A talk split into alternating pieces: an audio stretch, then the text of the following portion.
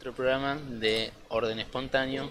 En el día de hoy vamos a estar hablando sobre las patentes, derechos de autor, derechos de uso, propiedad intelectual y etcétera, de todos los tipos de, de derechos que le asigna el Estado a una persona sobre determinado idea, proyecto o lo que sea, canción, conocimiento.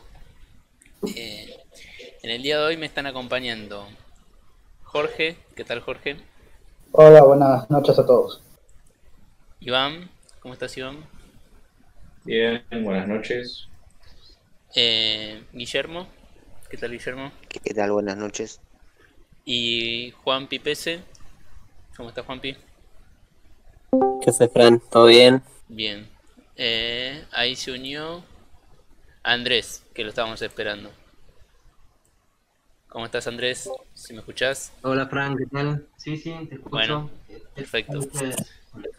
Eh, a modo de introducción, yo lo que voy a decir es, las patentes nacieron, o, a ver, la primera data de patentes que hay es en el siglo XV, con Brunelleschi, el, el Renacimiento, donde se idean distintos tipos de mecanismos o invenciones y los reyes de esa época, en este caso, a ver, Brunelleschi es un ejemplo, hubo de los vidrieros, hubo, no sé, creo que hasta en, el, en Egipto hay antecedentes, pero como patente y sobre donde el estado, donde un estado o la fuerza estatal, por decirlo de alguna forma, le da el poder a una persona sobre un determinado invento o algo, data alrededor del siglo XV. Bueno, que había hecho un mecanismo, que un importante inventor, pintor, escultor, etcétera, había hecho un, un, mecanismo por el cual los barcos descargaban eh, materiales en la costa.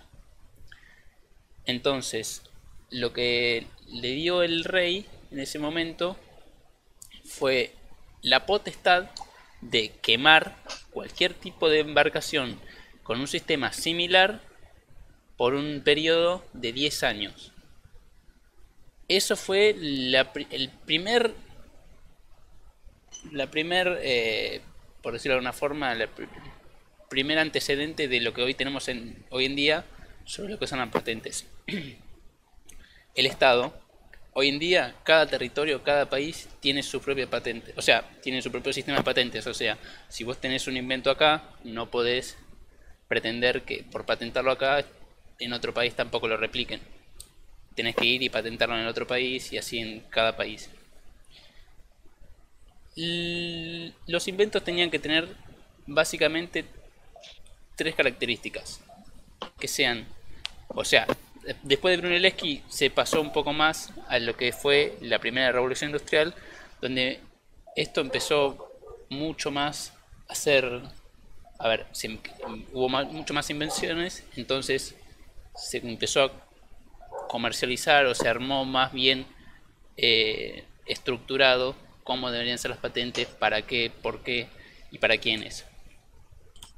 ¿Cuál es la finalidad de las patentes? Que un inventor que tiene su invento y que no quiere que se lo copien, el Estado los proteja y le diga nadie va a copiar este invento, pero este invento es sumamente útil para la humanidad, entonces debería ser revelado.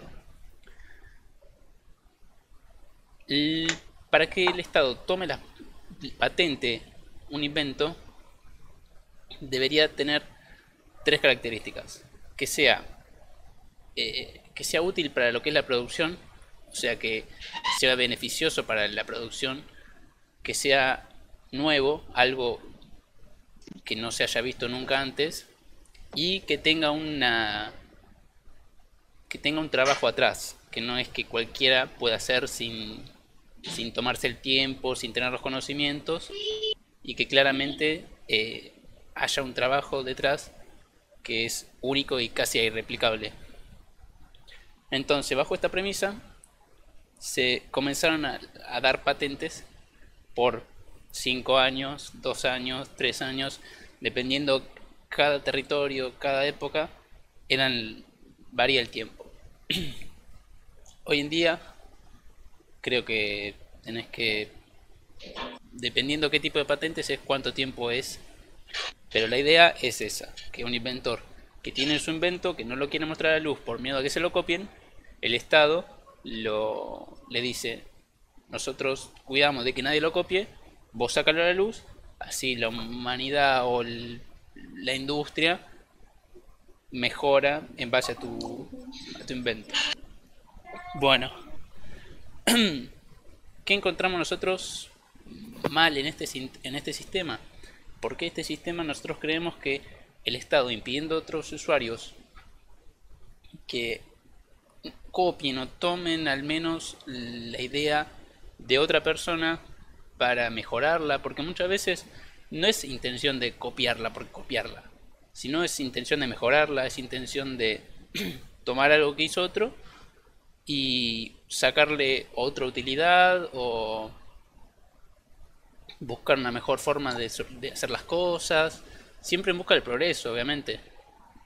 Y nosotros vemos que al poner, al restringirlo tanto, lo único que se genera es evitar el progreso. Bueno, eh, más adelante vamos a hablar de lo que es la música, lo que son las lecturas y otros temas. Pero esto a modo de introducción sirve para entender por de dónde salen las patentes, para qué es la utilidad primaria o de dónde salieron o cuál era el fin primario que tenían. ¿Quién quiere a dar su primera opinión? Bueno, con el tema de las patentes, o sea, tenemos que hablar sobre lo que se llama patentes, el autor y después propiedad intelectual. Las patentes, como bien decía Francisco, se pensaron justamente en lo que es la, digamos, protección de un invento, de un objeto, por parte del Estado. Justamente también en ese acto lo que hace es impedir que otros puedan mejorarlo, puedan, digamos, potenciarlo.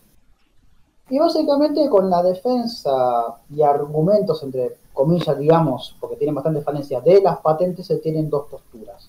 La postura utilitarista, que la utilitarista lo que diría es que para poder llevar a cabo la maximización de la riqueza de una nación, de un país, de, lo que fuere, se tienen que otorgarse estos derechos de patentes para proteger a esa persona. La, falaz de ese argumento es que, por ejemplo, uno podría decir después de eso que hay una relación entre el aumento de la riqueza mm, de aquel individuo que lleva a cabo ese objeto protegido por el Estado a través de las patentes, ¿no? que tendría que haber una relación entre eso y, digamos, el progreso mismo y la riqueza. Los estudios econométricos no muestran justamente eso. No hay, digamos, una evidencia de que eso sea verdad. Todo lo contrario, justamente se pagan a abogados, se pagan leyes eh, que, tiene, que tiene las patentes, que, que incluso si uno se lo pone a pensar, le resultan entorpecedor en el proceso de, de, generar más desarrollo, digamos. Y de otro lado, está lo que sería, por decir una manera, el argumento eh, suena fuerte y momento, digamos, y un naturalista en el sentido en el cual algo que se trabajó con las manos le pertenece a quien lo haya trabajado con las manos, por algo se debe aplicar. El problema también con eso es que si uno se lo pone a pensar, caería en un absurdo, porque la pregunta es ¿qué no sería patentizable? Justamente. Eso. Bueno, a ver, Guillermo, ¿qué tenés para comentar? Yo básicamente lo que, lo que quería decir es que sí, en, en teoría, las patentes, digamos, tienen ese, ese, digamos, esa función, la de, digamos, de darle un estímulo económico al que innova o al que tiene cierto trabajo atrás de, su, de lo que desarrolle, Entonces, digamos, la patente, esa protección, es un estímulo económico a esa persona o a otras personas, digamos.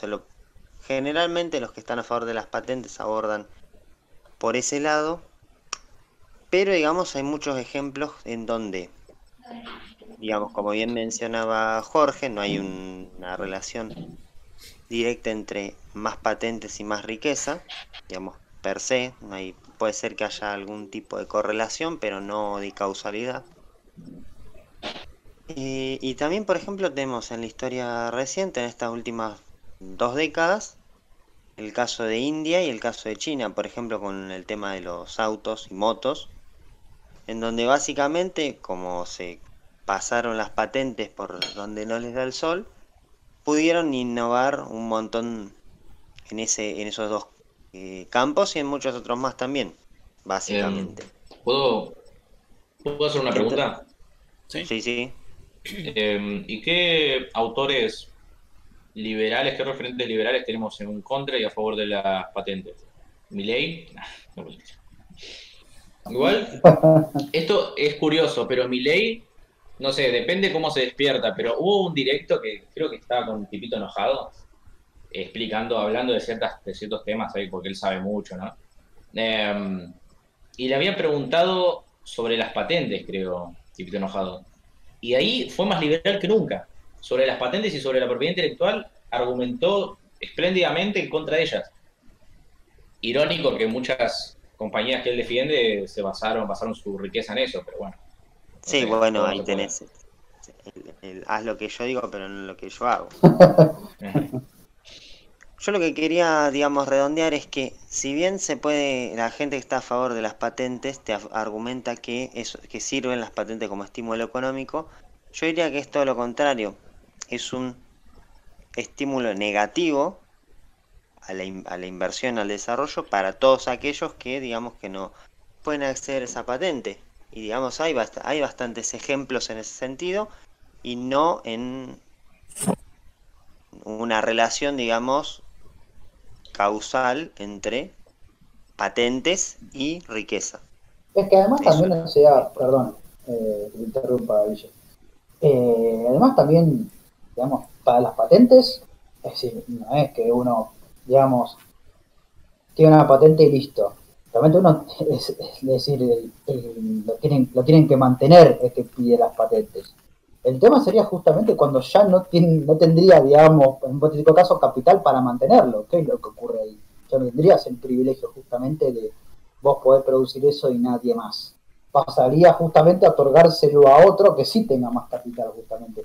Lo cual es más, en eso te da a ver que las patentes en realidad se otorgan a quien pueda, no, no te otorgan directamente por el invento en sí, sino a quien más pueda pagarlas, a quien más pueda mantenerlas. Para mí sería importante partir, porque e- e- es un tema muy amplio lo de las patentes, hay muchas posturas eh, desde distintas corrientes ideológicas en contra y a favor. Tendríamos que, que, a mi punto de vista, eh, partir de la base de por qué el Estado, o sea, pretender que, que, que el Estado regule el tema de las patentes como, como con todo, ¿no? Como con todo pasa, ¿por qué? Porque es contraproducente el, el- el Estado, el estatismo como medio de eh, regulador de la propiedad intelectual. No sé si, si alguien eh, tiene algo para decir al, al Sí. respecto sobre, A sobre ver, lo que yo opino es que básicamente en la búsqueda de que, a ver, porque lo que yo quise decir con mi introducción fue que fue buscando algo positivo de que los inventores saquen sus inventos y, o sea, se saquen el miedo de me lo van a copiar. Entonces el Estado decía, bueno, yo te cubro y vos saca tu invento. Pero finalmente, lo que, a ver, al pasar de los años, lo que termina logrando es una restricción. ¿En qué? En que si vos sacás el- tu invento, te lo van a plagiar, de todas formas. Haga lo que hagas, el Estado te cura lo que quiera que te cura, lo que sea. O va a venir un chino, o va a venir un indio, o cualquier mismo argentino, o del compatriota tuyo, lo va a plagiar, si lo quiere plagiar. Existe la piratería del mercado negro. Existe la piratería, existe el Exacto. mercado negro, existe la ingeniería inversa, o sea, ¿cuántas, ¿cuántas veces ha pasado de que en una conferencia o en un lugar muestran cada uno inventando su invento Y como las patentes rigen solamente para un país, después van a otro país, hacen ingeniería inversa y te lo sacan. O sea, termina siendo inútil por donde lo mires. Entiendo a los inventores en aquellos momentos, hoy en, hoy en día los artistas, que quieren cuidar su trabajo, por decirlo de alguna forma, y tienen miedo de que alguien los copie. Pero hay que entender que si uno hace público algo, deja de ser... No es que deja de ser, pero a mi entender, está exponiéndolo a que lo copien, a que lo modifiquen, a que lo usen para algo que uno no quiere. Eso existe, el, son las Ojo. reglas de la comunidad. Entonces, Por eso, por eso, Eh, Fran, eh, lo, que, lo que habría, o sea, indiferente- el, el que está mirando, indiferentemente de si está eh, a favor de, de la propiedad intelectual, en contra, esté a favor o en contra, indif- in- indiferentemente eh, tendría que quedar claro que el estatismo no es un, No. eh, no es producente, no es, no es productivo, no, no es eh, un- una solución eh, teniendo en cuenta, eh, digamos, que las leyes de propiedad intelectual entorpecen la innovación y, y disuaden de forma permanente a los competidores de gastar más recursos en la investigación en el campo de la patente. exacto. Es, es- es- ¿Sabes lo que ocurre eh, con el tema de las patentes? O sea, la, la patente yo la veo desmontable desde una lógica muy sencilla y simple. Y es que nunca nadie va a ser 100% auténtico creador de lo que ha hecho. Siempre vas a tener que recurrir a un conocimiento universal. Las matemáticas, el lenguaje, Sí, incluso un conocimiento Eh, previo sobre, sobre un montón de cosas. Exactamente. O sea, vos para poder tener, digamos, esas patentes firmes, tenés que ser capaz hasta de, te diría, de ya al extremo de prohibir la fórmula matemática con la cual hiciste eso. Y hoy en día eso es imposible. Por de facto, los escribos las patentes siempre van a tender a violarse, siempre. No solo eso, sino que también estás eh, beneficiando a que el que más dinero o poder tiene eh, sea siempre más beneficiado. ¿Por qué? Porque si vos sos un pequeño productor, una pyme, un eh, llámese inventor, llámese emprendedor, y no tenés muchos recursos, tampoco vas a tener recursos, o sea, tus recursos son limitados. Más limitados van a ser si tenés que pagar una patente. Entonces va a desalentar el, la invención, la producción y que vos saques a la luz. Si lo decís, si lo decidís sacar a la luz, va a venir cualquiera que pueda, paga la patente y se lleva tu invento. Básicamente. Claro, exactamente. Por ejemplo, lo mismo pasaría, por ejemplo, con los que son eh, lo que se denomina secreto, fórmula secreta o material secreto. Básicamente, otro puede hacerlo, lo patentiza y justamente el primero que lo hizo, básicamente, esa fórmula, se caga también. Esto puede sonar curioso, pero eso mismo que ustedes dijeron le pasó a youtuber. Le pasó a Auronplay. Según recuerdo, le habían hecho una canción que él ponía de otro en sus videos. Eh, lo hizo una persona, un fan, así porque sí, en un rato libre. Y una empresa fue y lo patentó. Y ahora ya no lo puede poner más. ¿Ah? Sí, en la actualidad, a ver, patentes hay hasta de los teléfonos, el borde redondo de los teléfonos, digamos, y eso, Bueno, tenía, sí, no, no, es muy contradictorio y gracioso lo que pasa o en la industria de- del diseño industrial, que es la de los celulares y la de muchísimos objetos, casi el 90%, con el tema de las patentes, obviamente. Porque si vos agarrás y haces un modelo de teléfono, silla, vaso, plato, lo que sea, vos estás patentando eso. Pero si viene alguien y hace lo mismo con un pequeño cambio y lo patenta de otra forma, entonces ahí entran las patentes de lo que vos haces y las posibles modificaciones que puedan existir que van a ser lo mismo que el tuyo y es todo un embrollo de patentes. Los, de- los Spider-Man apuntándose. Claro, es imposible. Es, a ver, el diseño industrial es un campo sumamente tocado por el tema de las patentes, derechos, etcétera, y que hacer algo es un problema, literalmente, porque vos inventás algo, Ah, no inventás porque el diseño no es invento, pero haces un producto. Y tenés que estar patentando no solo el producto, sino las posibles modificaciones que alguien haga, porque cualquier modificación en lo morfológico, en el, el color, la forma, el- cómo está utilizado, un pequeño cambio, también lo tenés que patentar. Entonces, se termina siendo algo tan imposible de que nadie pueda hacer nada porque todo está patentado y a la vez nada está patentado que es imposible. Es un desmadre. La Andrés, verdad que sí. no sé si nos estás escuchando, Andrés. Frank. Sí, ¿Cómo es el te- en el tema de... Me gustaría Sí, saber cómo es en el tema del- Eh, de las semillas. Obviamente no existe una patente para las semillas, pero no, no tengo mucha idea cómo sí, es. Justamente,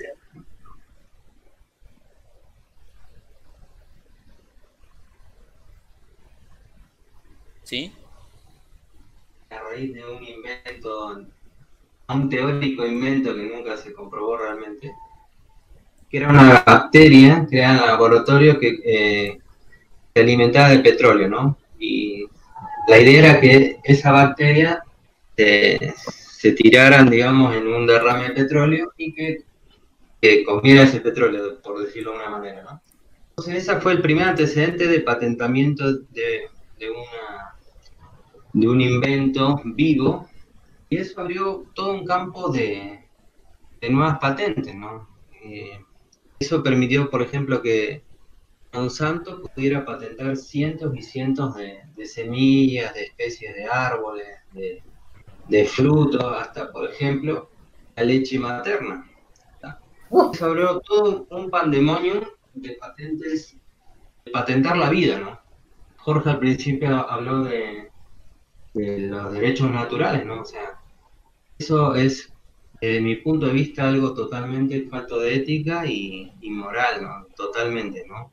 Porque le hacen, entre comillas, una pequeña modificación a una semilla, le ponen un nombre pintoresco y ya crearon eh, algo, algo vivo, ¿no? Algo que, que existió milenariamente en las culturas ancestrales, Claro, Y que encima para colmo, o sea, buscan, o sea, porque si vos decís patentizan la semilla modificada, bueno, pero encima hasta incluso buscan la, patentizar la más común, como si ellos la hubieran inventado desde cero la semilla, como si nunca hubiera existido en la faz de la Tierra y ellos la crearon desde cero, básicamente. Totalmente. Falto de ética totalmente. Bueno, es que en sí no, digamos, si uno se pone a, a- a ver bien qué cosas son realmente inventos, va a ver que es muy acotado, digamos, porque en sí, a ver, los vehículos de transporte, por ejemplo, digamos, parten de una idea previa siempre. O sea, el auto de un modelo anterior, ese modelo anterior de, no sé, de la máquina a vapor, a su vez de la carreta o lo que fuera, pero siempre la idea está ahí, digamos.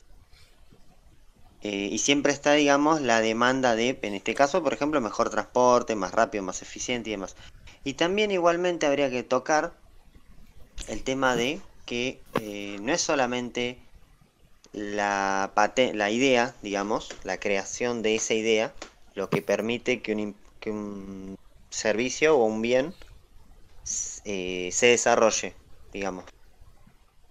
Sino que también está todo lo que es el, el tema de la producción, que sea eficiente, que sea se pueda hacer escala y demás, un montón de cosas que no son, digamos, per se, eh, que no tienen una relación con la patente.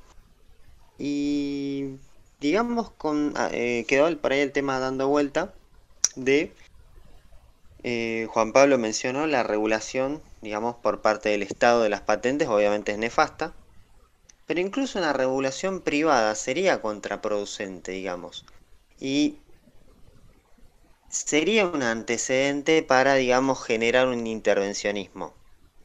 Entonces yo lo que digo es,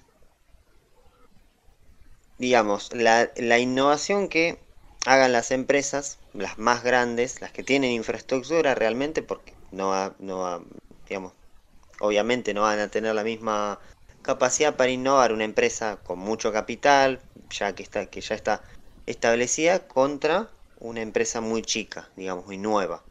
Entonces, digamos, por ahí las, la, la inexistencia de las patentes podría actuar como una especie de regulador natural de, eh, de, la, de la distribución de la riqueza, digamos, a través de un libre mercado, digamos, de la oferta y la demanda simplemente. Es decir, una empresa más chica toma un invento de una empresa más grande, lo comercializa, obviamente tiene una menor escala de, venta porque es más chica, cubre menos, digamos, menos área de venta y un montón de cosas más. Pero digamos, contribuye a que se, se desarrolle sí, digamos, si esa empresa, eh, eh, digamos, eh, que pongo como ejemplo, en algún momento llega a crecer y llega a competir con la empresa original, digamos, la empresa más grande, digamos, también sería beneficioso que, digamos, que compitan. Y ahí, digamos, no competirían más bien o por innovación, sino por un montón de otras cosas, por eh, todo lo que tenga que ver con la producción, que sea más barato, más eficiente, más ecológico incluso. Y un montón de cosas, digamos, que hacen a la eficiencia. ¿Sí, Andrés? Digo que de lo que está hablando Guillermo puedo dar dos ejemplos. Uno, eh, me recuerdo por ejemplo el, el, duelo que había entre Edison y Tesla, ¿no?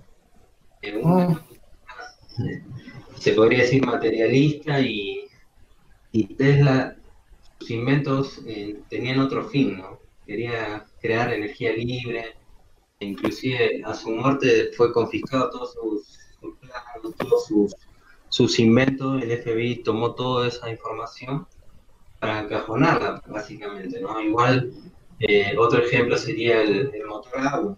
Eh, inclusive hubo un motor agua argentino que ya tiene 60 años, la Ford lo compró y lo, lo encajonó, nunca salió a la luz ese motor para autos, ¿no? Entonces, ahí se ve claramente la injerencia de, las, de los poderosos, básicamente, del establishment, tanto del, del Estado como de las corporaciones, para evitar el progreso y que surjan nuevas tecnologías eh, ecológicas que favorezcan a la humanidad en sí, ¿no? Bueno, también se habla que... Perdón, perdón, ¿eh? Es decir que eh, es las patentes, sobre todo, eh, digamos, su regulación estatal, es una forma de consolidar el monopolio, una de las tantas formas de, de, de consolidar, incluso de las principales formas de, de evitar el libre comercio y, y favorecer la, la, monopolización. Las patentes son el inicio del mercado cautivo. Sí, exactamente. Es una regulación más. Es importante, es importante remarcar eso, porque hay, hay, seguramente habrá alguna persona que, que estará escuchando que, está a favor de, de, las patentes, pero incluso por más desde que una, desde un punto de vista totalmente respetable o discutible, eh, esté a favor de las patentes, se tiene que comprender que, que, a través, por lo menos a través del Estado, después, bueno, podemos eh, ahondar en, en, lo que dijo Guillermo sobre que también en, en, en incluso en las, en las privadas está mal, pero ya por lo menos desde, desde partiendo del punto del estatismo es totalmente contraproducente y antiliberal. Una cosa acá que es que hay que preguntarse, digamos, en el centro de la cuestión. Las patentes básicamente se han otorgado por el tema de que uno crea algo, pero la pregunta es, ¿en verdad hay creación o en realidad es alteración de una materia y modificación de la misma? Y sí, ya es un, más una discusión filosófica quizás. A ver, Totalmente. Yo que, a ver, intento pararme del lado del de alguien que está a favor de las patentes y dice, bueno, yo por ejemplo soy un músico, hago una determinada canción y no quiero que nadie la, me la copie, pero quiero promocionarla y, y conseguir mi rédito económico de ella haciendo que la gente la escuche, obviamente. Ahí entraríamos es el terreno del plagio. Bueno, sí, sí, sí, sí. La, de, la o de la posibilidad de plagio. Sí, lo mismo. O sea, una, puede ser una canción, puede ser una película, puede ser un corto. Porque una cosa es un cover. Se, separemos, de, aclaro solamente. Una cosa es un cover, por ejemplo, que, que alguien te, te, haga un cover, diga, este es un cover de tal persona.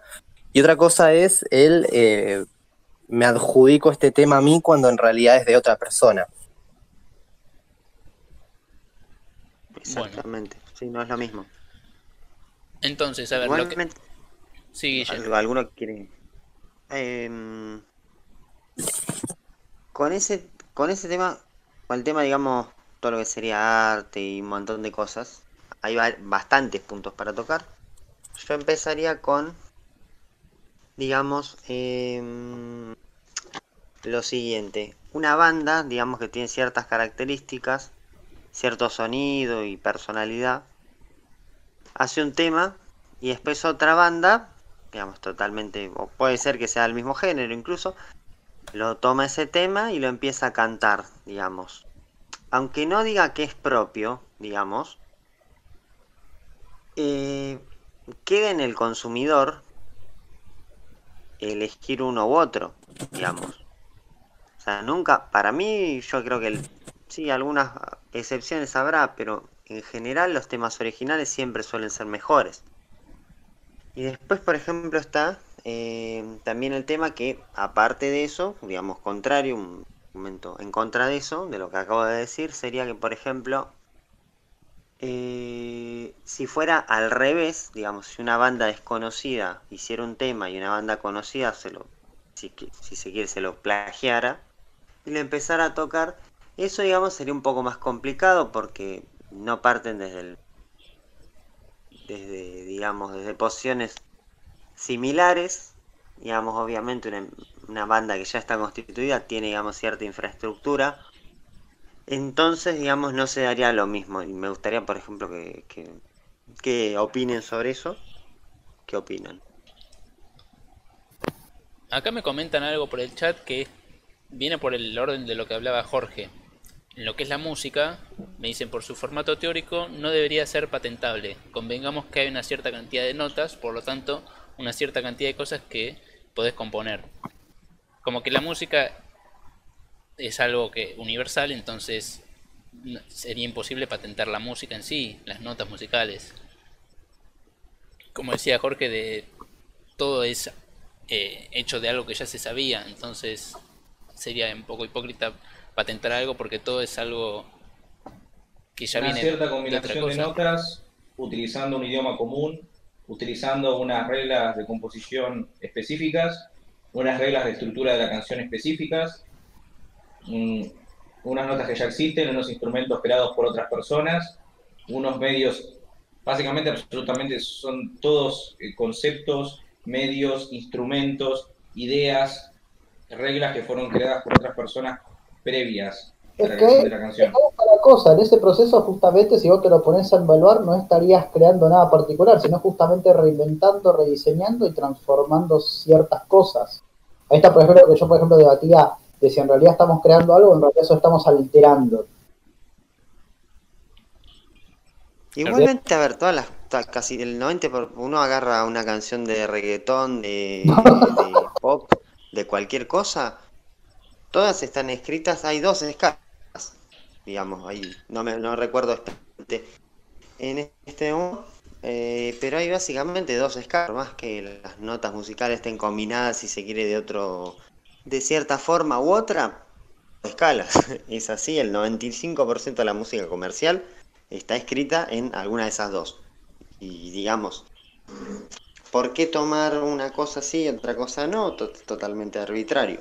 Bueno, justamente ahí también está la cosa sobre, digamos, sobre la perspectiva que yo justamente establecí al principio, lo del, eh, se decía la perspectiva de los derechos naturales, de que por si alguien, alguien creó algo, ergo debería pertenecerle y debería tener participación y demás cosas. Lo que establecía justamente, el- digamos, es que justamente ahí se establece una arbitrariedad y una injusticia sobre qué debería ser patentizable y qué no pues justamente estarías primando de que hay más trabajo de un lado y menos trabajo de otro. Si, lo, si hablamos básicamente de la perspectiva del derecho natural de que nosotros creamos las cosas, todo debería ser patentizable, pero justamente después hace una división arbitraria e injusta, para colmo y vaga también, de que hay algo que es más, más patentizable que otro por el hecho en el cual tiene más trabajo o los límites que sea.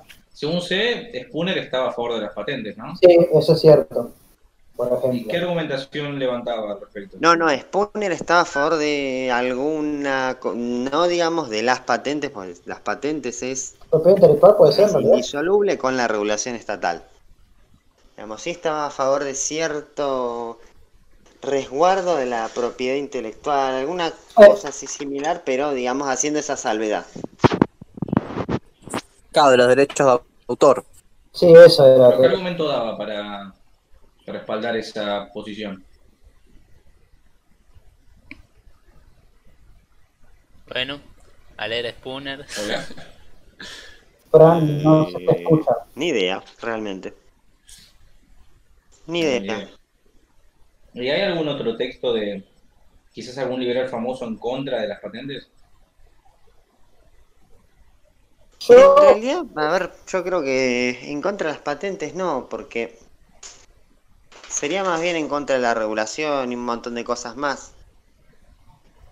Eh, si existiera una forma de regular los la, innovación que no sea estatal y que no sea coercitiva, para mí no la existe. Yo creo que sí podría llegar a ser. Para mí no la existe. No existe, digamos. Incluso la regulación privada si se quiere, es, puede ser tr- tranquilamente un antecedente para intervencionismo. yo Totalmente. eh, la verdad, eh, no, no lo llamaría liberal para nada, pero hay un libro interesante que habla de estas cuestiones. que Yo he tomado algunas, por ejemplo, la, la defensa, entre comillas, por parte de la perspectiva utilitarista, por parte de la perspectiva, digamos, de los derechos naturales. Es un libro que se titula Contra la propiedad intelectual. Es de un hombre llamado Stefan Kinsella.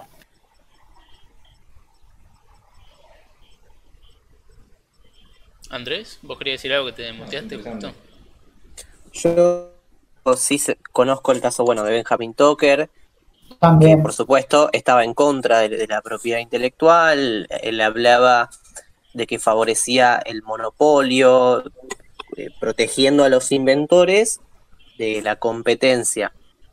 Eh, después, bueno, estaba el caso también de Murray Rothbard, que, digamos, él, estaba a favor de la creación de acuerdos limitados de derechos de autor a través de contratos sin por supuesto, la necesidad de que intervenga el gobierno. Y, y ahí creo que ya, ahí se centra un poco más, creo, la, la- la- la- discusión o lo amplio de- de- del tema, porque como, como ya quedó claro, como, como, como bien lo, dijo Fran, sí, Fran, eh, lo, dijo, lo dijo Fran, o sea, e- el, el estatismo es totalmente nocivo eh, a, través de, de las patentes, tratando de, de- de prohibir todo tipo de competencia y favoreciendo los monopolios, entonces eh, el, el debate sería ya más bien sacando de lado al Estado como interventor, ¿no? ¿Hay algún tipo, a través, qué sé yo, de, de- de lo moral, de lo ético, hay algún tipo de, de, de legitimidad en, en- en los derechos de autor, en la propiedad limitada? Perdón, en la propiedad intelectual. ¿Sería, por ejemplo, posible perseguir la piratería por completo? La piratería, por ejemplo, de videojuegos. no, No, no es impráctico. no, es impráctico. Y además también la piratería termina siendo contraproducente para quienes producen el videojuego, porque el videojuego dentro de aquellos que no pueden pagarlo se hace más conocido justamente por la piratería. Es lo mismo cuando los artistas en su tiempo, cuando era el auge de Universal Studios y así, básicamente, que establecían derechos de autor, el autor, eh, digamos, el músico, se terminaba siendo menos conocido justamente gracias a que buscaban prohibir la piratería. Lo mismo pasa con los videojuegos y esas cosas. Yo creo, humildemente, eh, sin ningún tipo de, de respaldo quizá teórico, que no es un tema en el cual hayan blancos o negros. O sea, hay, hay, mucho matiz, creo yo. O sea, porque lo, lo que decían de los videojuegos está bárbaro, pero supongamos que alguien dijera, por una cuestión no, no quizá eh, económica, sino por una cuestión de, de crédito. Alguien, alguien dijera, este juego lo, lo inventé yo, digamos, ¿no? Eh, eh, yo, Pero yo usaste- resalto, Usaste un código de programación universal con ciertas reglas, quizás ciertas mecánicas cierto, quizás género del juego que también fue creado por otro, quizás te inspiraste en ciertas mecánicas que también venían de otro juego, es lo mismo que estamos explicando. No creo que Sí, sea sí. realmente un dueño. Al- No dueño, pero, pero sí, quizá eh, a, a mí desde un punto de vista moral o ético, me parecería eh, bueno resaltar la, la importancia de decir, bueno, él fue el que reunió todas esas cosas que ya existen y creó eso que, que estamos usando. Eh, Es, es como algo que, que hablaba con Fran y con Jorge antes de, de- de arrancar el programa. Eh, habla- hab- hablaba de, de, por ejemplo, hace unos días en el canal se subió eh, un, un video de una película, una escena de una película, y en, en los comentarios se puso, en, en comentarios no, en la descripción del video se aclaró eh, qué película era, de qué año y, eh, si no me equivoco, de qué director.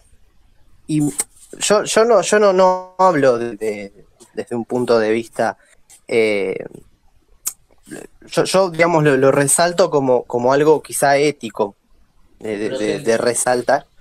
Pero el tema es este, o sea, así como esa persona tuvo el derecho a poder reunir todas esas piezas creadas por otras personas como contenido, como eh, aprendizaje universal, la otra persona que quiere tomar ese contenido para mejorarlo tiene el derecho también. Sí, sí, sí, coincido totalmente en eso. Ahora, yo hablo de, de un caso, por, por eso yo decía que no era una cuestión de negros o blancos, si- sino de atender las eh, puntualidades. E- En un caso de, de- de agarrarlo para mejorarlo me parece bárbaro. Ahora bien, si alguien se lo adjudica, dice esto es mío, y, eh, y cuando en realidad no, no lo, o sea, cuando, cuando en realidad no fue el autor, digamos, si yo digo, este tema lo compuse yo, y, y en realidad lo compuso otro. A- Ahí en, en esa y estaría robando fans, quizás eh, prestigio. Totalmente. Eso podría ser penalizable, creo. Más que penalizarlo, yo diría una contravención, o sea, eso. Yo Vamos, tengo una opinión un poco distinta. Es- Quizás A es ver. un poco utópica y quizás con unos estándares morales inalcanzables para lo que es la sociedad, Mm. pero yo creo que en cuanto a lo que es música o cualquier tipo de invento o lo que sea, no debería existir ningún tipo de regulación. Entonces, ¿qué generaría esto? Que si viene una, un- una banda famosa, alguien con poder lo que sea, que ge- genera algo, cualquiera de abajo lo puede igualar o lo puede hacer. Y lo mismo, a ver, la parte negativa es la viceversa. Si alguien desconocido crea algo, viene alguien poderoso y lo copia y se lleva el crédito. Ahora, ¿qué, qué genera esto? Que el que tiene la inventiva, el que tiene el poder de invención, el que tiene la mente para crear cosas nuevas, da igual que se lo roben, da igual que se lo plagien, porque va a poder crear otras cosas. A ver, ejemplo. Yo hace un tiempo quería hacer unas remeras, random. Y me puse a averiguar qué tipo de eh, patentes o derecho de autor o lo que sea me podía, eh, me podía resguardar. Entonces, terminé entendiendo que da igual que me las copien, si yo era el que las inventaba, podía seguir inventando nuevas, podía reformarlas, podría eh, cambiarlas. Entonces, si no existieran patentes, lo que es el, lo que el que salía ma- mejor parado es el que tiene más inventiva, no el que mejor copia o el que más copia. Es un poco utópico, pero es a la vez creo que el pie a lo que es el código libre, donde cada uno puede usar lo que hay y lo mejora y así es como se va progresando. No en cada uno con lo suyo, se lo reguarda, lo patenta, nadie lo puede usar, nadie lo puede copiar y así no sirve, en mi opinión. Entonces, la creación es un continuo. Realmente Hay una, digamos, una, la patente o la idea en sí no es, no es ni por asomo el único elemento a tomar en cuenta para, digamos, para prosperar si se quiere, para que si tenga éxito, se comercialice y demás, sino que tiene un montón de cosas, eh, eh, temas de producción y demás cosas. Yo ah, quería hacer una diferenciación, ya que estamos con el tema música, arte y demás. Em, lo siguiente, digamos, hay cierta escala de facilidad para, si bien todo se puede, digamos, replicar casi todo se puede replicar, hay cierta escala de facilidad, digamos. No es lo mismo copiar, entre comillas, un tema de reggaetón, lo lamento para el que le gusta el reggaetón y esté escuchando, que son Guille no le gusta el dos reggaetón, bases claramente. eh, electrónicas y un, un bombo y alguno que otro arreglo y mucho autotune, por supuesto. comparado con, no sé, la música puede Yo creo que uno- prohibido el reggaetón. ¿eh? Soy liberal, pero hasta ahí no. Eh, Lo peor es que hay gente que piensa así. ¿eh? Pero- no es digamos no es digamos comparable digamos claramente digamos un invento que es más sencillo se puede plagiar si se quiere más fácil cuál sería digamos un o, se- o, digamos qué es lo observable cuanto más complejo digamos ese invento menos plagiable es menos reproducible igualmente yo creo que con el tema de la música digamos no estoy en contra por supuesto de que ganen plata los artistas. Sin embargo, eh, todo lo que es música, arte, escritura, escultura y demás cosas, yo como utopía, digamos, me gustaría que se produjera simplemente por amor al arte, digamos, perfecto que ganen plata y demás. Yo creo que, digamos, no debería, no te digo debería porque queda en cada uno, obviamente. Mi, mi postura es que el arte en general no tendría que, digamos, estar tan subordinado al éxito económico, si se quiere. Digamos, no es que quiera prohibir ni nada por el estilo, pero digamos, ese es el tema. Bueno, Eh, tiene mucho que ver también con la calidad, digamos, con la complejidad de, la- de las producciones y demás. A, a mí me interesa poner un, un ejemplo extremo por ahí, porque es lo que por ahí muchos, eh, mucha gente se le viene a la mente. Quizá eh, estoy diciendo por ahí, estoy hablando de más, pero me, da la sensación, supongamos un caso, no sé, eh, un- uno, uno es un escritor famoso y tiene un vecino que no es conocido, pero que está haciendo su primer libro. ¿no? Entonces, le muestra el libro a, a este muchacho famoso que, que estima mucho, le pregunta, bueno, ¿qué te parece este libro que estoy haciendo? Y el, el famoso se aprovecha de eso eh, y, y agarra y, y lo publica con su nombre. Un caso, un caso como ese, desde un punto de vista moral hablo siempre yo, es, es, es aceptable, se justifica diciendo, bueno, eh, digamos, no, tendría sentido la, la propiedad intelectual o el derecho de autor acá, así que yo lo, es un que- caso, por supuesto, extremo. El problema es que prácticamente esa persona se estaría haciendo pasar por otra. Eso ya sería usurpación de la identidad, plagio, eso ya es algo más. Claro. distinto. Bárbaro, bárbaro. Ahí está, ahí está. eh, si se puede, se puede ampliar un poco más eso, el, el tema de la, de la usurpación y el plagio, porque eso es importante y, y creo que yo que, que entra, digamos, dentro de... No, entrar obvio Por, que por entra, eso sí, sí, sí. yo hablaba de, de, de lo- de los grises, ¿no? De, lo- de los matices, de las puntualidades, de atender las puntualidades y no hablar de todo como, como un blanco o un negro. Sí, entiendo.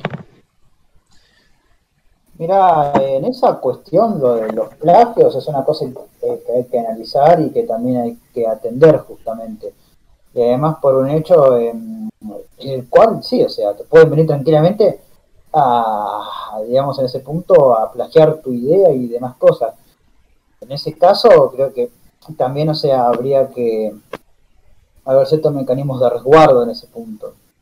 O sea, Porque un, un artista, qué sé yo, eh, un, un- eh, escritor o, un músico, etcétera, etcétera, necesita, o sea, es alguien que necesita vender su producto, por lo tanto, necesita el reconocimiento. Cuanto más reconocimiento, obviamente, después va en cada uno, cada cual tendrá eh, sus preferencias, pero generalmente el, a mayor reconocimiento más satisfecho está. Entonces, eh, si, si se cae en eso, en la usurpación, en el plagio, no se está favoreciendo, y yo lo hablo en- en- en- siempre en un sentido moral, no estoy diciendo de ir y, denunciarlo y que le caiga algún tipo de, coerción gubernamental o no gubernamental, sino eh, estoy, estoy diciendo puntualmente desde un punto de vista ético, moral, de no, eh, de defender, sí, eh, en ese aspecto por lo menos,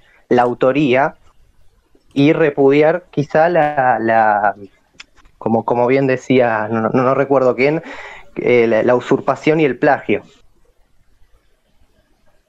Y además de eso yo quería hablar sobre un tema que es, incluso hablando sobre las patentes, que supuestamente hay personas, hay no sé si autores, que las defienden desde un punto de vista utilitario, realmente es un poco una idiotez, o sea, basándose en la teoría económica que existe, eh, específicamente quizás en la teoría económica liberal, el mismo Bastiat, por ejemplo, eh, desde ese punto de vista, realmente es totalmente la- las, las patentes, al menos las patentes del sistema, el esquema que tenemos ahora mismo, es totalmente contraproducente. Por una cuestión, como habían dicho ustedes, de que una gran empresa puede ir y adueñarse de algo que creó otra persona, eh, por una cuestión de que básicamente lo que terminás haciendo es monopolizar un tipo de producción de un tipo de producto específico, porque nadie más lo puede producir, eh, ni mejorarlo. Eh, y por una cuestión de que hay ciertos gastos y ciertas, ¿cómo se dice? Ciertos daños colaterales que están relacionados con la provisión, con, la, con las patentes, que terminan básicamente destruyendo riqueza y generando perjuicios eh, dentro del proceso del mercado. Básicamente, una empresa tendría, por ejemplo, se patenta la forma triangular de celular y hay una empresa que es la única que puede hacer celulares de forma triangular y nadie más lo puede hacer. Y básicamente, si quieres comprar un celular de forma triangular, tenés que ir a comprar a esa empresa y no puedes comprarle ninguna otra más. Y si por aún, esto es un ejemplo muy estúpido igual, porque no sé quién querría un celular de forma triangular, pero con algún tipo de, como se dice, característica, método eh, más interesante, más importante, podría ocurrir que la empresa podría utilizar esa patente que tiene ese producto tan demandado para poder explotar eh, justamente a los clientes y poder eh, tomar, utilizar precios, cobrar precios muy exagerados, con quizás productos de una calidad no tan aceptable, con una atención tampoco tan aceptable, y básicamente tener todos los, los perjuicios que podría generar un monopolio. Eh, Fran, Sí, Andrés. eh, con respecto a lo que dice Iván, eh, bueno, han surgido hace un par de décadas atrás lo que se conoce como economía colaborativa, que tú nombraste lo que son los códigos abiertos. Inicialmente surgieron creando software como Linux.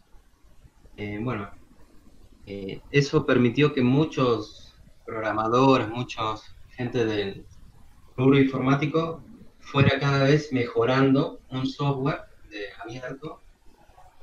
Eh, bueno, después surgió lo que es el hardware abierto, es ya crear máquinas, por ejemplo, está lo que se conoce como Open Source Ecology, son 50 máquinas de, como tractores, máquinas de, de soldar, eh, hay 50 diseños que están todo el tiempo mejorándose y cuestan aproximadamente un 10% de lo que cuesta, por ejemplo, un tractor John Deere con, con un tractor creado, eh, se detalla todo, todo el proceso constructivo y demás, eh, construir comunidades, por ejemplo, ¿no?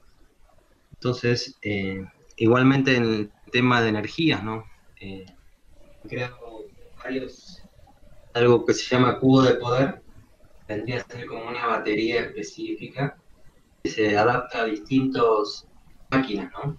Como si fuera um, una batería que se aplica a una voladora, una, un taladro, a distintas máquinas, ¿no? Entonces, eso ahí está liberado libre de patentes, y a la vez te dan todo un tutorial de cómo armar, ¿no? Esa economía colaborativa sería la respuesta liberal, en mi opinión, a todo el tema de, de las patentes, ¿no? Que son tan limitantes, tan restrictivas y contraproducentes, ¿no? Además de ese plus de la burocracia que, y el intervencionismo del Estado, que siempre es nefasto.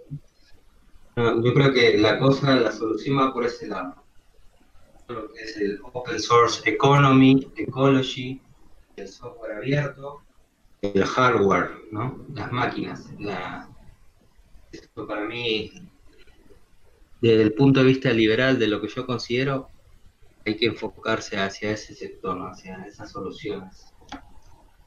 Sí, coincido. Para mí debería ser así. Y re- respondiendo quizás un poco lo que decía Juanpi, eh, en el ejemplo ese que había- habías dado sobre un escritor y el vecino, a ver, yo puedo decir lo que para mí debería suceder.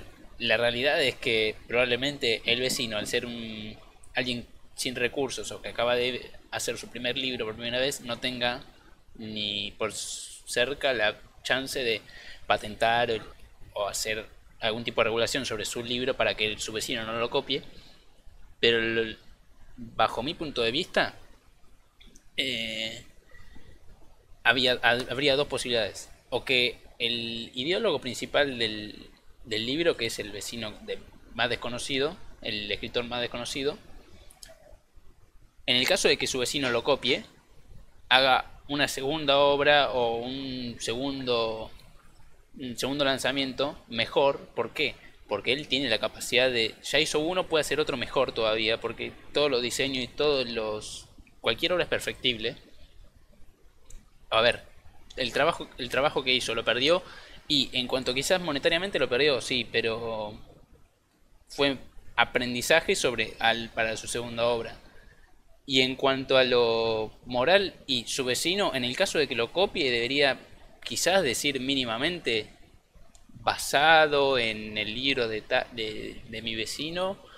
O quizás podría surgir algún alguna chance de decir, mirá, lo hacemos a medias o... A ver, no sé, son todos muy ejemplos en el aire, pero yo creo que el, el ideal del vecino, el, el primero que hizo el libro, si se lo plagian, él podría hacer tranquilamente una segunda obra mejor todavía y, tendría mejor resultado. A mi entender. Yo, yo quiero, yo quiero este hacer un punto sobre eso. Incluso en ese escenario donde claramente hay un plagio, digamos, eh, se, se maltrata el trabajo de alguien, digamos, y alguien además abusa de su posición ya consolidada para, digamos, apropiarse de eso. Otra cosa, discúlpame Guille, Incluso te eso interrumpa. tiene algunos matices buenos, si se quiere. Por ejemplo, por ejemplo, el que se me ocurre, el primero que se me ocurre es que si ese libro, digamos, esa obra era buena, es buena, va a tener más difusión de, probablemente tendría, va a tener más difusión de la que podría tener jamás si la, digamos, la publicara este artista o esta persona desconocida, digamos. Sería un beneficio para un gran, un gran número de gente, digamos, haciendo la salvedad de que obviamente es plagio, que es abuso y demás cosas. Pero incluso en ese escenario, digamos, tan nefasto, habría ciertos elementos, digamos, positivos a destacar.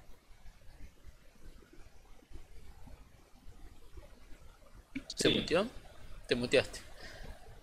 Eh, yo solamente quería hacer una aclaración sobre lo que está diciendo Guillermo y sobre lo que decís vos, Juanpi.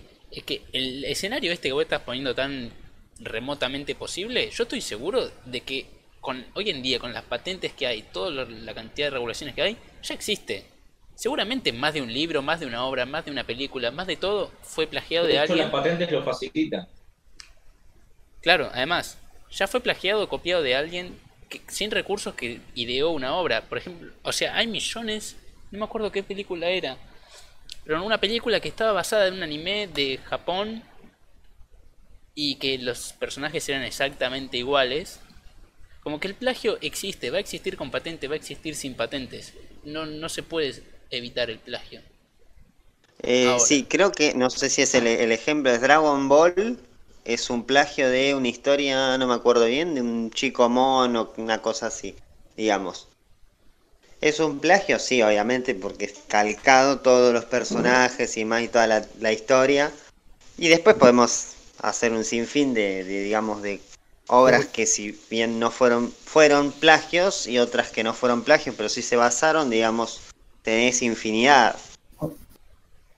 Yo quiero resaltar algo que me parece muy importante. Creo que lo dijeron ya, eh, pero quiero, quiero hacer hincapié porque realmente es preocupante cómo está avanzando todo este tema de las patentes y, demás en lo que es eh, Internet. O sea, cómo, cómo quizás hace 10 años uno podía entrar a cualquier sitio web y ver una película, hace 10, 5 años, y ahora cada vez está más difícil eh, no tenés otra opción que bajarte dos o tres programas que responden a las mismas manos y o sea, a, las mismas a las mismas personas, a los mismos tipos.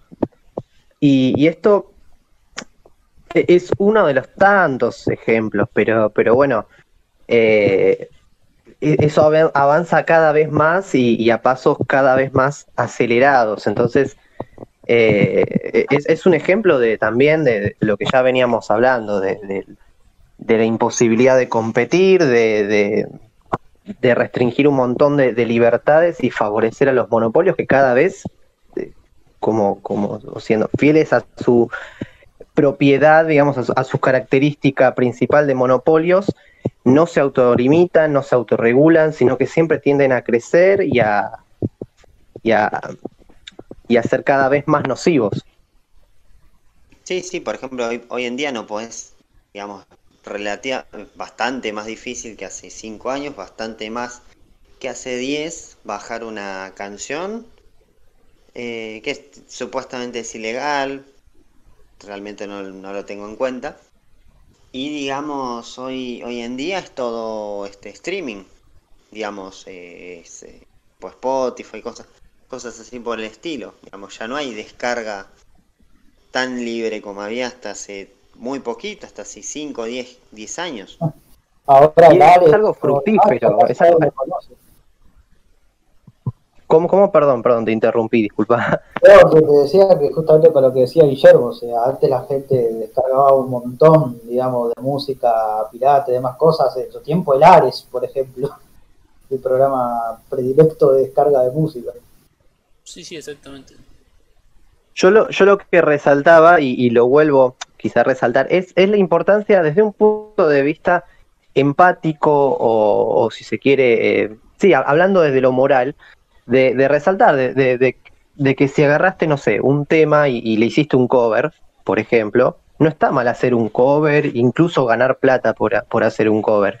El tema es, a mí lo que, lo que, lo que me gustaría eh, remarcar es eh, decir, bueno, este- este- voy a hacer un cover de tal banda. De- decir, eh, esto lo saqué de acá. Eh, Eso es algo que a mí me parece importante y, y algo, y algo, y, y un buen gesto, digamos. Exactamente, es además un acto de buena fe decir, si yo utilizo la música de alguien, que es libre, porque si me la cobra, bueno, vaya, pero si es libre, hay mucho, yo por ejemplo para este podcast, para algunas introducciones uso música de un artista que deja eh, sus canciones libres. Eh, bueno, no sé si las canciones, pero la base, el instrumental es libre. Y en algunas las uso, y yo en cada comentario que me pregunta cuál es la, la intro, la música de la intro, yo les paso el artista y le digo, este es un artista, que esto, que el otro. Lo mismo hago con muchas imágenes. Imágenes que uso en algunos videos, les hablo a los, a los que hicieron las imágenes y les digo, mirá, te pido esta imagen para usarla para un video, que esto, que el otro. Yo dejo tu enlace en la descripción y lo que sea. Entonces es una forma de, retribuir al que hace las imágenes, la música, lo que sea. De decir, esta música fue sacada de este artista. eh, si les interesan, vayan a verlo al artista este. Pero. ¿Hay alguna forma de hacer lo que viene a ser una patente inversa, es decir, patentar tu producto para que nadie más lo pueda patentar, pero realmente no lo patentás sino que es de uso libre. No sé cómo explicarte. No, creo que no existe. De- dejarlo, Es- es- dejarlo libre de que alguien más lo patente. ¿Cómo? O sea, imagínate que vos querés, vos creaste una, una canción y vos querés que esa canción sea libre, no querés patentarla vos y no querés que la patente nadie más, nadie, porque querés que sea libre. Hay una forma de, no sé cómo decirlo, tener una patente que sea como una prohibición de patentar ese mismo producto. O sea, digamos, patentarlo, pero ponerle en la práctica hoy, hoy en día sería lo patentás vos, no lo puede patentar nadie más, y cuando van y te piden la patente, no le cobras y, no le, y se la facilitas, digamos, a lo Pero a entraríamos lo en la misma fuera. dicotomía que antes. O sea, cualquiera agarra, la modifica un cachito y dice esto lo hice yo y lo patenta. Eh, eso es un buen punto. O sea, sería casi lo mismo que tenerla patentada.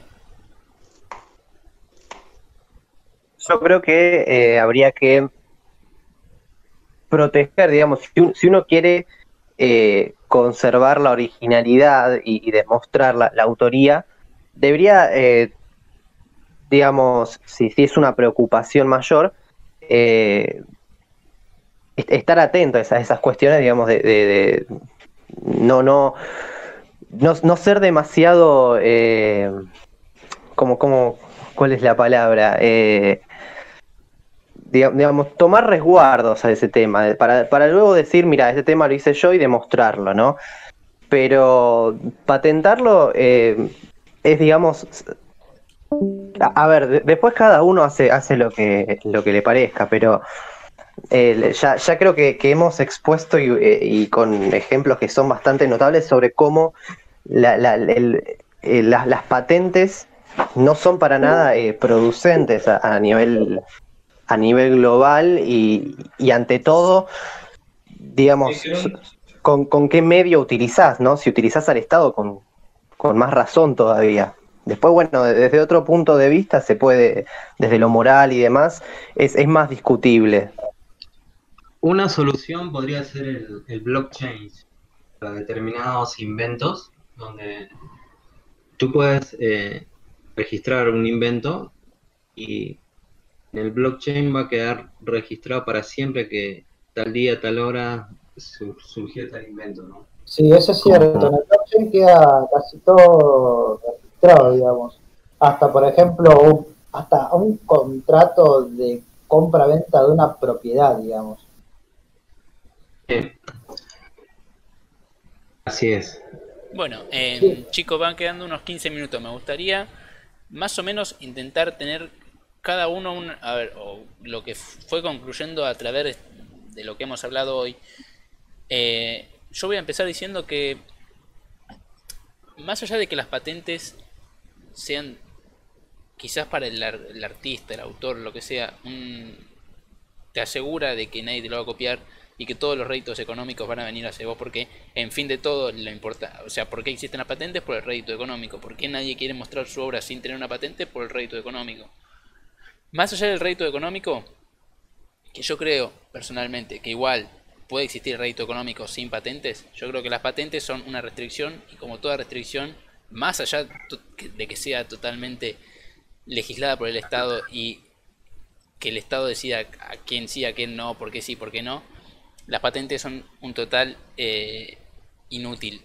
Inútil y evitan el, el progreso bajo cualquier punto de vista. Yo ya he expuesto por qué y mm, me gustaría decir que yo todo lo que uso y, y hago lo dejo libre.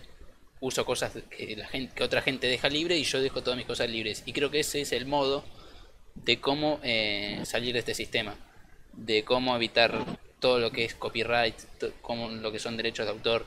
O sea, si vos haces algo y querés y mínimamente pretendés usar cosas de otro, vos lo tuyo lo tenés que dejar libre. Que otra persona lo mejore, lo modifique, haga lo que se le plazca. Si vos lo haces público, que sea libre. Eso te da también la posibilidad de que vos tomes cosas de otra gente, lo modifiques, trabajes con eso y así yo creo que va a ser la como como el progreso o el pro- sí, la forma mejor para progresar que no es claramente con restricciones, porque son inútiles, no funcionan y paran el progreso totalmente.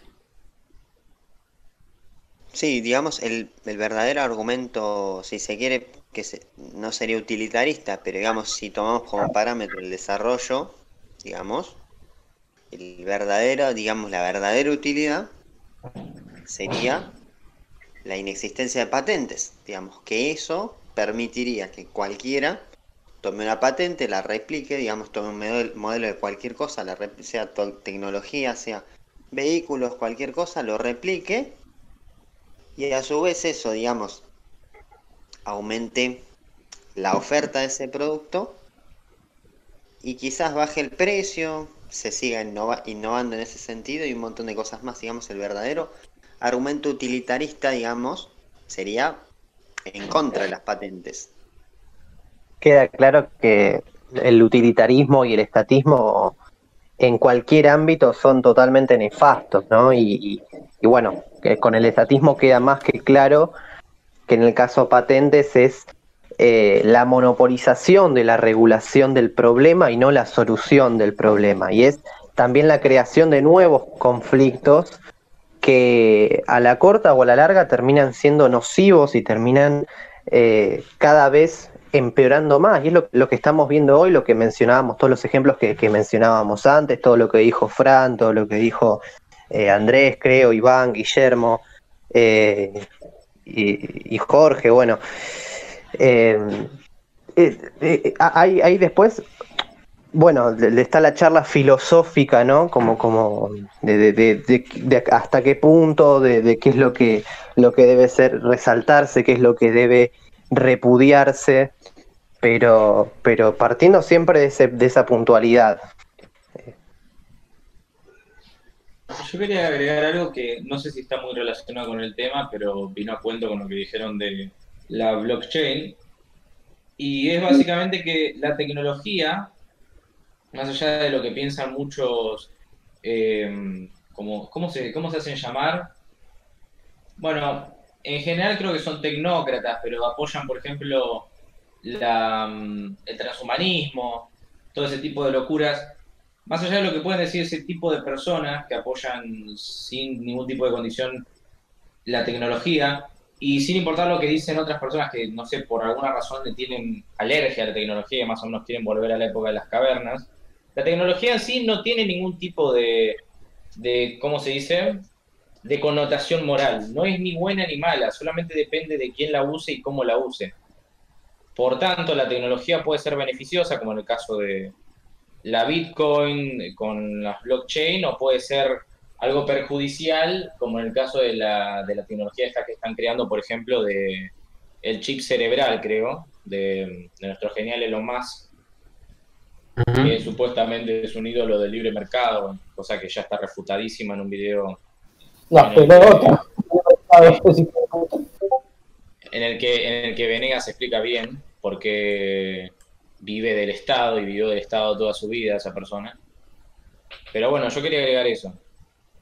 Sí, además de que la tecnología, digamos, en, en sí misma, a ver, eh, suponete, te- hay tecnología que te puede servir a vos perfectamente, pero ¿qué pasa? Vos frente al Estado nunca vas a tener la misma dotación de recursos para adquirir esa tecnología, por ende, a vos una cámara de vigilancia te va a servir para que probablemente te evite algún robo, y en cambio al Estado una cámara de vigilancia le va a servir para, eh, digamos, hacer un rastreo em, de una gran cantidad de población, digamos. Hay también un tema de distinta dotación de recursos. Entonces, Quizás en algún momento debe- sí misma quizás no- deberíamos- nada. Eh, hacer un programa más adelante acerca de tecnología. Estaría muy bueno.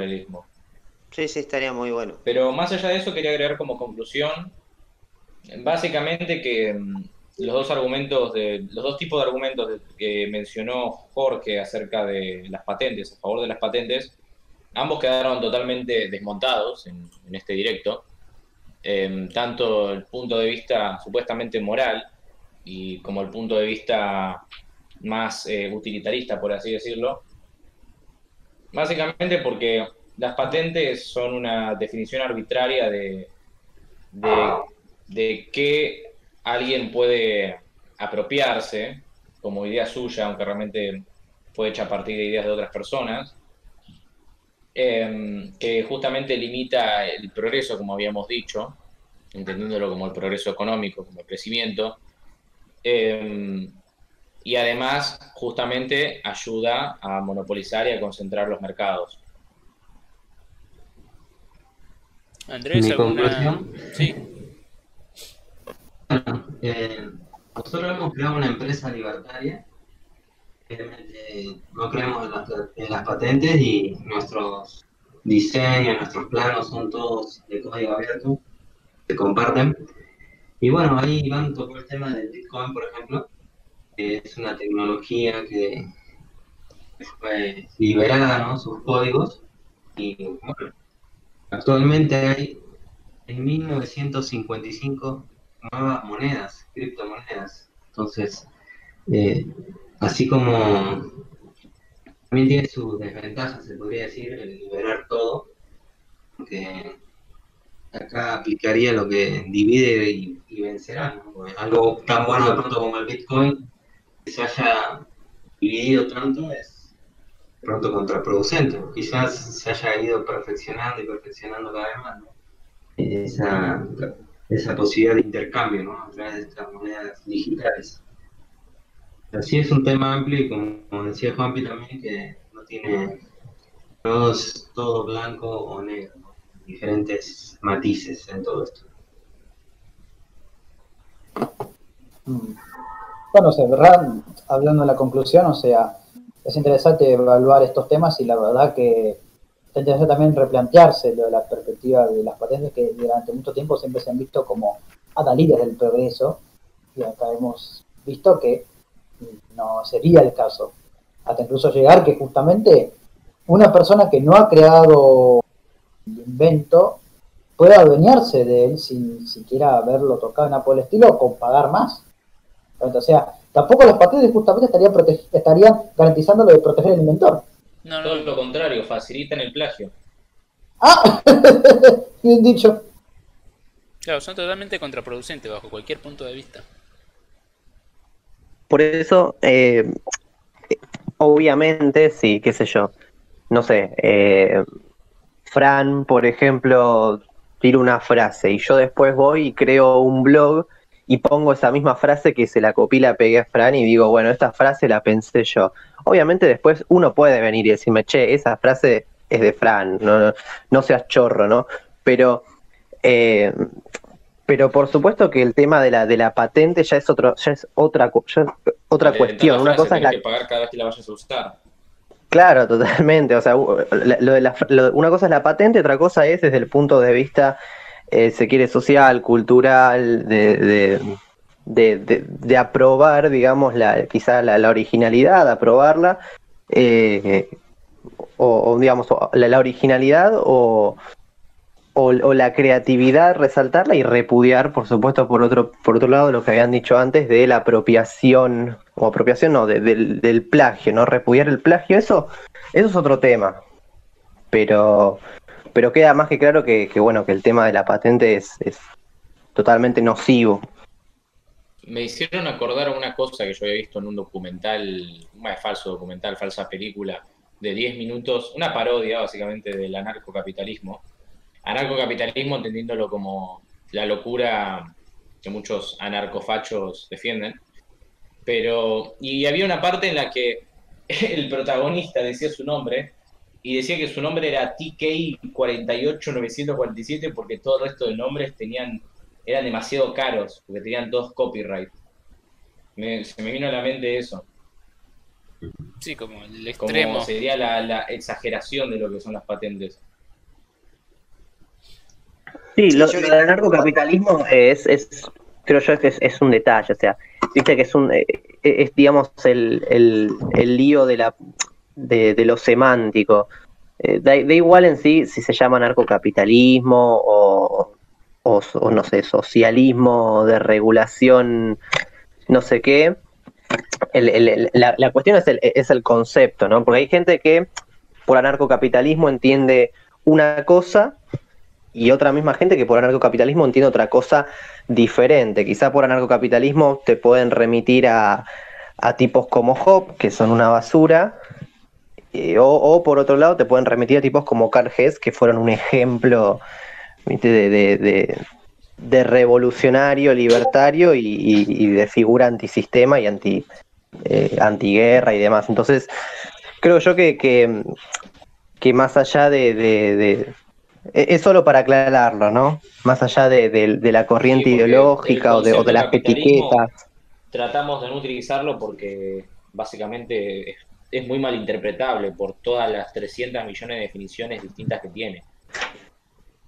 Claro, además porque es un término que acuñaron los marxistas y, y bueno, hoy en día igual lo, utilizan muchos eh, de, de, forma, eh, digamos, se, lo, se lo, usaron y, y, se dicen orgullosamente capitalistas, pero bueno, depende lo que, lo que, lo que se quiera entender. Yo siempre en este canal decimos que preferimos la, la etiqueta liberal ante todo, pero bueno, liberal, eh, son, son, los líos. Claro, son, son cuestiones de léxico, no, no es importante, pero bueno, está, está bueno remarcarlo. Yo quería decir que básicamente la diferencia entre Hess y Pop es básicamente que, cuál es su valoración sobre el derecho natural. Hop, por ejemplo, Totalmente. pone un montón de cosas por encima del derecho natural, con lo cual, digamos, eso inequívocamente siempre lo hacen eh, concluir en digamos, en razonamientos que son racistas, son sexistas, son, digamos, homofóbicos y totalmente discriminatorios, porque básicamente no tienen como punto de partida el derecho natural, que sí lo tenía Hess, por ejemplo. A pesar de que, digamos, se pueden englobar en lo que es anarcocapitalismo. Igualmente, como decía Juan Pablo, siempre es mejor usar la etiqueta liberal. Si vamos a usar una etiqueta, vamos a usar esa, que es mejor, eh, porque básicamente capitalismo y cualquiera que se dice capitalista, pues es un zoológico, digamos, hay gente de extrema derecha, gente más socialdemócrata, o sea, es un zoológico eso, puedes encontrar cualquier cosa.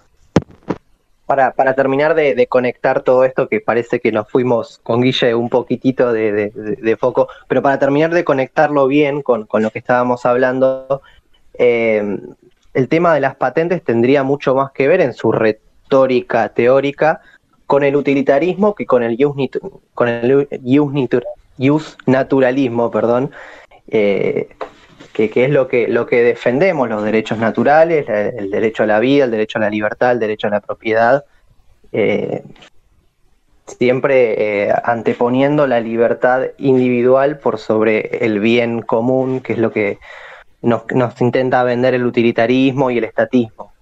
Y las patentes justamente son una de las tantas formas que eh, parten de, de, de, estas, de estas dos o que eh, son, son, digamos, a través de estas dos que se eh, impulsan favoreciendo la, la, las, los monopolios que, bueno, lo que ya hemos hablado. El bien común que es denominado bien de forma totalmente arbitraria y que en cierta forma es el bien individual de aquel que decidió implementar dicha medida utilizando excusas para poder metérselo en la cabeza a los oprimidos. Pero... Totalmente. Bueno. Totalmente. Y además que, si, si nos, digamos, siguiendo ese mismo razonamiento, el bien común sería estar en contra de las patentes, digamos, si uno parte de ese, digamos, dato utilitarista, de ese, digamos, de ese planteo utilitarista, la mayor utilidad sería estar en contra de las patentes, no a favor, digamos, porque eh, la gente que está a favor de las patentes en general te dice que eso genera un progreso para la mayoría de las personas y en realidad no, es un progreso para un par de, de corporaciones. Sí, digamos, se vende productos, se innova tecnológicamente y demás, y es, es innegable, pero básicamente no es la mayoría, digamos, comparando una cosa con la otra, es claro que estar en contra de las patentes genera mucho mejor, mucho más progreso que estar a favor. Bueno, terminamos entonces el podcast de esta semana. Eh, semana que viene estaremos mismo día, mismo horario, martes 22 y media, hasta las 12 aproximadamente. Tema todavía no lo defino. Eh, si mañana no me defino un tema, haremos algún tipo de encuesta o, o veremos cómo. Pero bueno, los espero el próximo martes eh, y los saludo. Excelente, Fran. Gracias. Saludos a todos. Saludos. Chao, saludos a todos y quería decir una última cosa que es que hay que normalizar No, no en empecé con eso, por favor. No hay que normalizarnos ya demasiado Instagram, demasiado Instagram. Basta, basta, basta. De Hay que normalizar en contra de las patentes y una, un pensamiento que les dejo a todos los que estén escuchando. Hay que normalizar Imagínense-. Imagínense si las recetas de cocina estuvieran patentadas y uno cada vez que tuviera que comer todos los días tuviera que pagar una patente. Me como las costillas. Eso hace Fin Monsanto. del, fin del pensamiento. Derecho a autor. Muy bueno, Guille. Perfecto. Nos vemos chicos. Abrazo, che.